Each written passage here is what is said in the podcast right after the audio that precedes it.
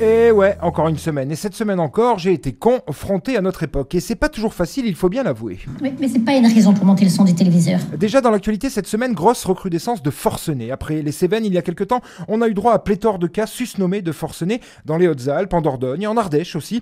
Euh, Forcené, terme médiatique qui indique d'emblée que le type, oui le type, hein, parce qu'évidemment les femmes ne sont pas si bêtes, donc on dit forcené si le type est caucasien, européen quoi. Si son bronzage est trop prononcé, vous remarquerez que les médias emploient le terme terroriste la plupart du temps sans savoir à qui on a affaire. Oh, vous savez, on est juste la police locale d'une petite ville de campagne, colonel, mais on nous demande de faire notre devoir, tout comme les héros de vos forces spéciales. Inquiétant tous ces types qui pètent les plombs et prennent le maquis avant de s'apercevoir que le temps de Rambo ou celui de Dupont de Ligonnès sont révolus et qu'il est impossible d'échapper au dispositif policier en place face à ce genre de situation.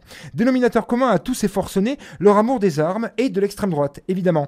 Et alors qu'on a beaucoup entendu les responsables du Rassemblement national sur des sujets aussi futiles que l'hymne de Youssoufa pour les Bleus ou encore sur le fait que Karim Benzema chante ou pas la Marseillaise, eh bien on n'a pas eu de réaction de l'appareil d'extrême droite face à ces terroristes de leur bord, alors que franchement, si un migrant avait volé une boîte de cassoulet à Calais, ça aurait fait la une de valeur actuelle. Je ne suis pas venu sauver Rambo de la police, je suis venu vous sauver de Rambo. Des forcenés qui se lâchent, qui craquent, qui se croient tout permis, peut-être ont-ils lu les tribunes de militaires parues il y a quelque temps pour dénoncer la dérive de notre beau pays, Euh, peut-être ont-ils été galvanisés par Pascal Pro ou Éric Zemmour en ingurgitant du houblon fermenté sur leur canapé, toujours est-il que c'est la saison, un phénomène de société qui, s'il était dû à des terroristes au sens macronien du terme, aurait certainement conduit à des mesures tout autres. Alors des emmerdes, oui, mais pas toutes les emmerdes. Euh, Soit dit en passant, euh, cela a permis aux médias de ne pas trop s'étaler sur le procès du Rassemblement national, parti qui dénonce la corruption des autres en faisant exactement la même chose, comme avec le terrorisme, en somme. Tout ça pour dire qu'entre un parti au pouvoir qui se décrédibilise à chacune de ses prises de parole, ou mesure à la noix, une opposition de droite et d'extrême droite qui baigne dans le flou et se nourrit de pulsions réactionnaires,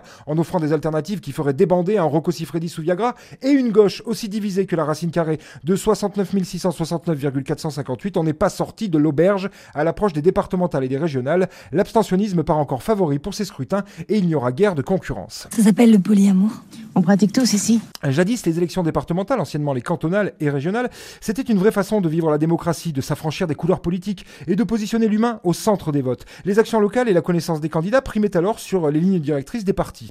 Ce temps étant révolu, des candidats étant désormais parachutés de droite à gauche en passant par le milieu pour défendre des bastions, des fiefs et autres terrains conquis, les partis étant de plus en plus déconnectés de leurs électeurs, il n'y a pas à spéculer sur les résultats de la fin du mois. Tout le monde s'en fout, à tort ou à raison, mais les Marseillais à Dubaï feront plus d'audience que les analyses de scrutin, c'est certain. Pas trop qu'on m'emmerde quand je me tape mon coup de blanc. Dans ce contexte, il y aurait de quoi devenir complotiste. Mais gare, le pharmacien antivax Serge Rader est décédé cette semaine, selon la police d'Internet, du Covid, argument sans commune mesure des, des pro-vaccins, ce à quoi sa famille a répondu qu'il était décédé d'une crise cardiaque après avoir guéri du Covid et suite à une infection nosocomiale contractée lors de son hospitalisation. Bref, chacun prêche pour sa paroisse et on n'en sort pas. Le ridicule nous survivra, pas d'inquiétude. La République, moi Et si toutefois vous rencontrez un problème, décrochez votre téléphone et joignez la police, les pompiers ou le SAMU et... Le numéro que vous avez demandé n'est pas en service actuellement. Ah oui, c'est vrai, ça non plus, ça ne marche pas. Heureusement, on peut toujours se farcir 15 minutes de pub toutes les demi-heures à la télé. Chérie, c'est décidé, je t'invite chez Mac Gerbal. Allez, c'est décidé, je me casse sur Mars, moi. Ça a l'air plus respirable qu'ici. Bonne bourre, mes petits cons, pagnons de la non-libération. Mais, mais, mais pense aux petits salaires, là, les petits postes, c'est eux qui trinqueront. Momo, là, qui tous les soirs n'est pas vos merdes, là, votre coco, vos magazines de cul, peut toujours courir aussi. Mais soyez humains, merde C'était la semaine de Vinceau. Il n'a encore pas fait grand chose, hein.